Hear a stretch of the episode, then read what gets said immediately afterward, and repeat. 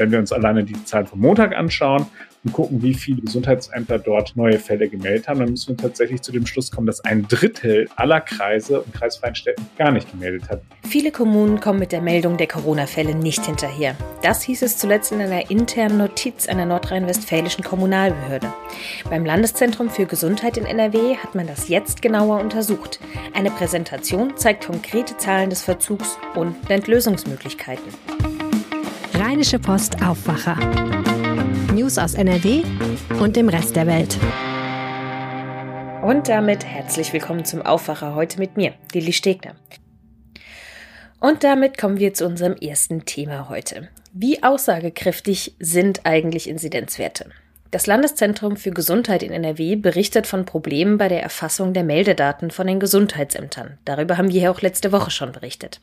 Das Landeszentrum für Gesundheit ist eine Einrichtung des Landes NRW und dem Arbeitsministerium untergeordnet. Bei den Corona-Fällen ist es die Aufgabe des LZGs, die gemeldeten Daten der Gesundheitsämter aus NRW zusammenzuführen und dann an das Robert Koch Institut weiterzugeben. Das LZG erklärt jetzt in einer neuen Präsentation, wie groß das Ausmaß des Problems ist und woran das eigentlich liegt. Maximilian Plück, der Leiter des Ressorts Landespolitik, hat dazu Einzelheiten. Hallo Max. Hallo, grüß dich. In der Präsentation werden ja jetzt auch mal konkrete Zahlen genannt, die wir vorher noch nicht kannten. Wie weit sind die Behörden da im Rückstand mit den gemeldeten Corona-Fällen? Also das LZG hat äh, für diese Präsentation einen Tag bemüht, und zwar den 28. Januar, und hat sich dann mal genau angeguckt, äh, wie denn so die Situation in den 53 Kreisen und kreisfreien Städten so ist. Und da war eine Kommune, die hatte mehr als zehn Tage Rückstand bei den Meldungen. Zehn der insgesamt 53 Kreise und kreisfreien Städten hatten einen Verzug von mindestens vier Tagen und äh, knapp 60 Prozent hatten mindestens äh, einen Tag äh, Verzug. Das große Problem ist dann natürlich halt eben, dass dann die Aussagekraft leidet. Also wenn ich sage, es vergeht mehr Zeit, ich dann diese Zahlen melde, dann äh, schlägt sich das natürlich auch in den sogenannten Inzidenzen wieder, also in der Zahl der neu erkrankten Fälle innerhalb von sieben Tagen pro 100.000 Einwohnern. Ähm, wenn wir uns alleine die Zahlen vom Montag anschauen und gucken, wie viele ähm, Gesundheitsämter dort neue Fälle gemeldet haben, dann müssen wir tatsächlich zu dem Schluss kommen, dass ein Drittel aller Kreise und kreisfreien Städten gar nicht gemeldet hat bis Montag 0 Uhr. Das kann, mag möglicherweise mit dem Sonntag zusammenhängen. Es ist natürlich eine große Schwierigkeit, vor der wir jetzt gerade stehen. Und woran liegt das, dass die Kommunen so im Rückstand mit den Meldungen sind? Also das liegt natürlich daran, dass wir jetzt gerade erleben, dass die Omikron-Welle voll zuschlägt. Das heißt also, die werden dort gerade überrannt, so muss man es sagen. Dann haben wir aber auch systemische, also strukturelle Probleme. Entweder, dass Dinge doppelt gemeldet werden, weil wir, wir sind ja in äh, NRW tatsächlich immer noch im Zeitalter des Faxes. Also auch wenn ganz viel digitalisiert worden ist, ähm, gibt es da immer noch Dinge, die per Fax geschickt werden und eben zeitgleich auch nochmal eben per digital. Und dann kommt es zu den sogenannten Doppelmeldungen, die müssen erst bearbeitet und rausgenommen werden. Äh, dann spricht das LZG von sogenannten Programmier- und Eingabefehler, also der Faktor Mensch, der da auch äh, eine gewisse äh, ja, Schwierigkeit hervorruft. Und dann gibt es, das habe ich auch erst lernen müssen, es gibt die Software Demis und die ist dafür zuständig äh, für die Übermittlung quasi von den Laboren und auch von den ähm, Arztpraxen, wenn sie denn daran angeschlossen sind, die übermitteln quasi die Testergebnisse an dieses Demis Center und dann können darauf dann beispielsweise das RKI zugreifen, aber auch eben die Gesundheitsämter darauf zugreifen und da äh, hat sich herausgestellt, dass dadurch, dass jetzt so viele dieses System nutzen, dass es, es dann sogenannte Performance-Probleme gibt. Also zu viele, die zeitgleich mit dieser Software arbeiten wollen, dann funktioniert es nicht. Außerdem haben wir immer noch die Schwierigkeit, dass ganz viele von den kommerziellen Testzentren nicht an dieses DEMIS-System angeschlossen sind. Das heißt, die schicken dann immer noch per Fax. Und dann sind wir wieder im Bereich, wo das händisch nachgetragen werden muss. Und dann dauert es natürlich auch wieder länger. Wow, das klingt ja so, als ob es da nicht nur ein Problem zu lösen gibt. Wie soll das denn jetzt weitergehen? Die Zahlen steigen ja immer noch und weniger Arbeit ist damit erstmal nicht in Sicht. Deswegen gibt es da auch eine ganz klare Ansage vom LZG, was gemacht werden soll. Und das äh, schöne Stichwort, was wir ja jetzt häufiger in der Pandemie hatten, heißt Priorisierung. Das heißt, Erstmeldungen von Fällen sollen vor Folgemeldungen abgearbeitet werden. Das heißt, aktuelle Fälle sollen vor älteren Fällen abgearbeitet werden. Und das heißt, die Gesundheitsämter sollen sich immer zuerst auf die aktuelle Woche beziehen, also die aktuelle äh, sieben Tage Inzidenz abarbeiten und alles, was zurückliegt, eben nach hinten schieben, damit sie da halt eben klarkommen. Das heißt aber auch, dass für die Gesamtdaten es möglicherweise sein kann, dass dann nachher Fälle hinten überfallen. Das zeigt also schon klar, wie groß da derzeit und wie chaotisch derzeit da die Situation ist. Jetzt könnte man ja sagen, dass es gar nicht so wichtig wäre, ob die Daten alle korrekt übermittelt werden. Passiert sind die Infektionen ja irgendwie eh schon, ob gemeldet oder nicht. Aber letzte Woche hast du hier ja auch schon gesagt, dass es ohne zuverlässige Inzidenzen oder Hospitalisierungsraten schwer wird einzuschätzen, wann denn die Omikron-Welle überstanden ist.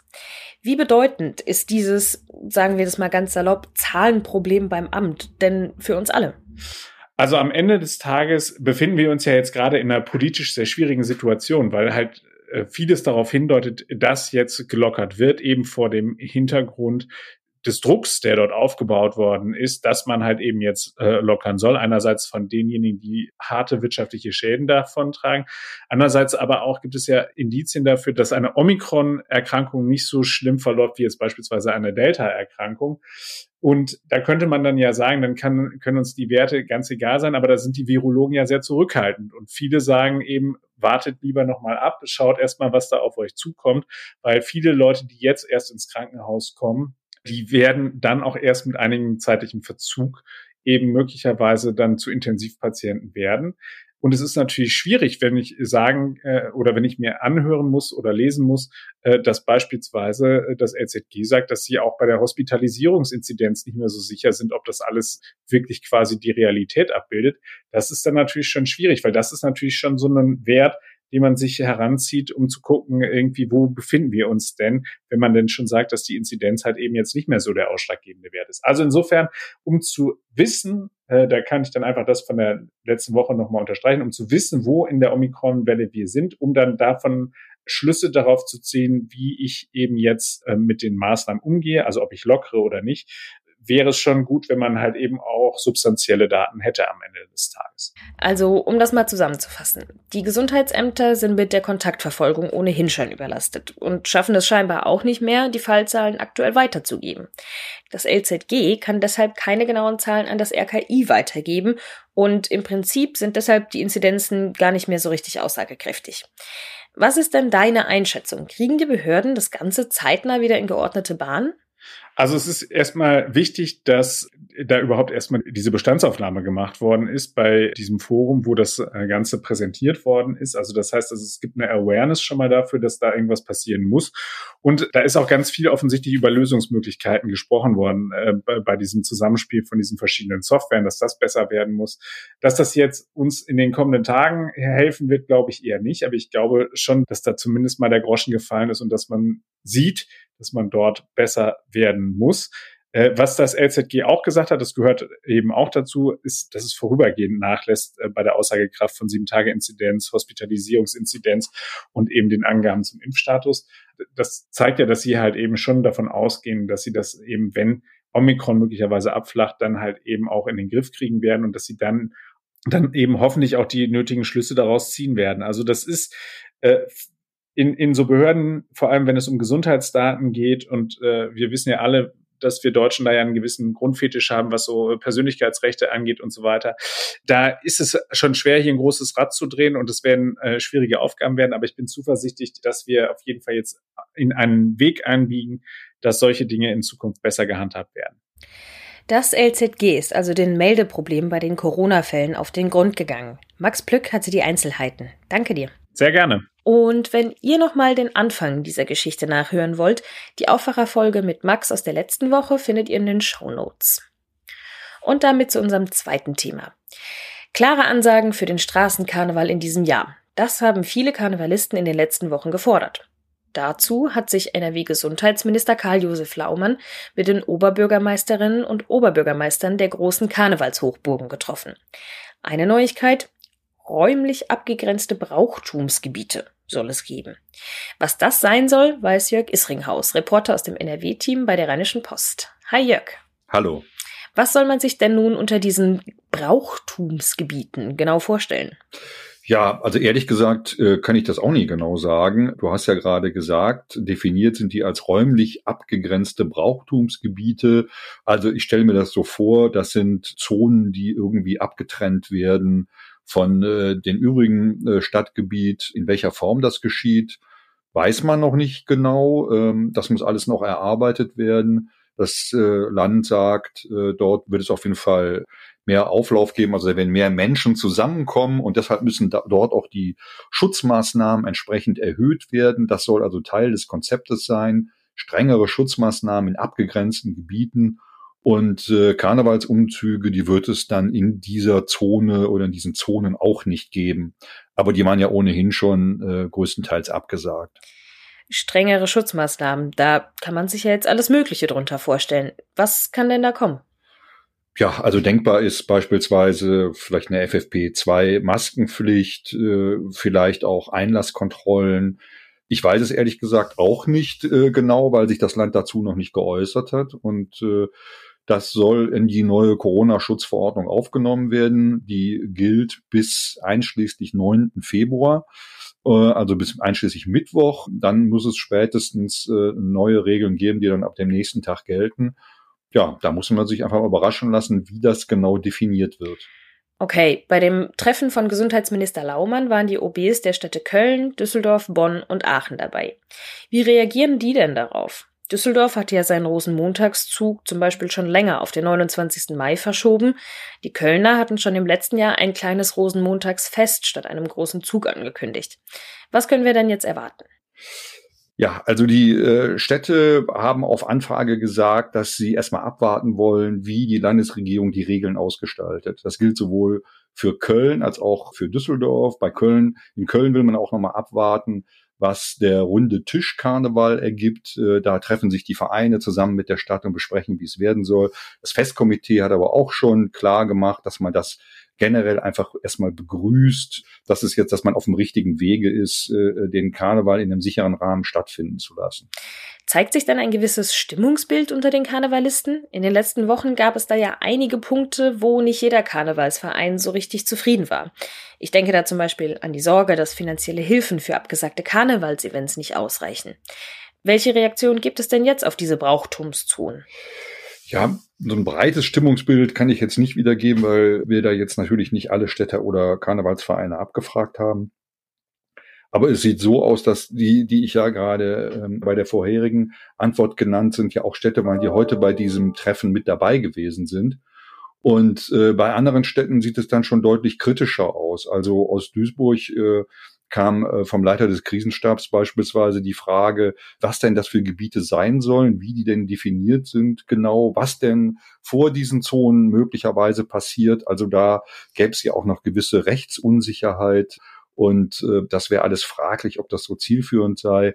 Also da ist man, steht man der Sache so ein bisschen kritisch gegenüber. Ähnlich auf eine andere Art und Weise, aber auch ähnlich kritisch äh, ist man äh, in Mönchengladbach. Da hieß es äh, seitens der Stadt, dass eigentlich unklar sei, ob das Brauchtum da wirklich äh, dadurch unterstützt werde, dauerhaft, denn äh, möglicherweise könnten sich ja private Veranstalter in diese Räume, also in diese Zonen drängen und das Brauchtum würde da dann hinten überfallen. Also ob das jetzt so eine äh, gute Lösung wäre, da ist man noch ein bisschen äh, skeptisch. Auch da will man sich erwarten, äh, wie sich das jetzt am Ende genau ausgestaltet. Aber ich sag mal so, äh, da das scheint jetzt nicht in der Breite auf äh, große Anerkennung zu stoßen, zumindest jetzt nicht, bevor genau klar ist, was das denn bedeuten wird für diese Zonen. Karneval wird auch 2022 nicht so sein wie vor der Pandemie. Das war schon lange klar. Die Ankündigung sogenannter Brauchtumsgebiete unterstreicht das jetzt aber noch einmal. Wie die Zonen aussehen werden und welche Regeln es dafür geben wird, das muss die Landesregierung noch genau definieren. Die Infos hatte Jörg Isringhaus. Vielen Dank. Gerne. Und damit kommen wir zu den Meldungen. Bei Fortuna Düsseldorf gibt es offenbar einen Trainerwechsel. Nach Informationen unserer Redaktion wird Christian Preußer am Dienstag von seinen Aufgaben entbunden. Und auch der Nachfolger steht bereits fest. Daniel Thune soll die Düsseldorfer in der Liga halten. Zuletzt war Thune beim Hamburger SV in der Verantwortung. Außerdem im neuen Posten bei der Fortuna ist Christian Weber. Nach Informationen unserer Sportredaktion wird er der neue Sportdirektor. Der 38-Jährige hat bislang in der Scouting-Abteilung des Vereins gearbeitet. Mit diesen beiden Personalien soll in Düsseldorf der Klassenerhalt gesichert werden. Am Amtsgericht in Mülheim an der Ruhr startet heute der Prozess gegen einen Lkw-Fahrer, der für den Brand an der A40-Brücke im September 2020 verantwortlich gewesen sein soll. Der Lkw-Fahrer soll laut Anklage zu dem Zeitpunkt betrunken gewesen sein. Er soll mit seinem Tanklaster von der Fahrbahn abgekommen und dann mit einem anderen Fahrzeug kollidiert sein. Daraufhin entstand der Brand, bei dem mehrere Brücken zerstört wurden. Der Mann ist wegen fahrlässiger Gefährdung des Straßenverkehrs in Tateinheit mit fahrlässiger Körperverletzung und fahrlässiger Brandstiftung angeklagt. Laut des Strafverteidigers des Angeklagten wolle dieser ein Geständnis ablegen. Ein Urteil soll da noch heute gefällt werden. Und damit kommen wir zum Wetter. Während gestern der ein oder andere Glückspilz ein wenig Sonne abbekommen hat, wird es heute wieder grauer und trüber. Es bleibt bewölkt, teilweise kann es auch regnen. Im Laufe des Tages kann es auch wieder ziemlich windig werden, im Bergland sogar stürmisch. Mit 7 bis 11 Grad bleibt es aber mild. Und daran ändert sich auch morgen nicht viel. Grauer Himmel, milde Temperaturen und mäßiger bis frischer Wind. Dafür bleibt es morgen aber größtenteils trocken. Und das war auch schon wieder der Aufwacher am 8. Februar mit mir, Lilly Stegner. Ich wünsche euch noch einen schönen Tag. Bis dann. Mehr Nachrichten aus NRW gibt's jederzeit auf RP Online. rp-online.de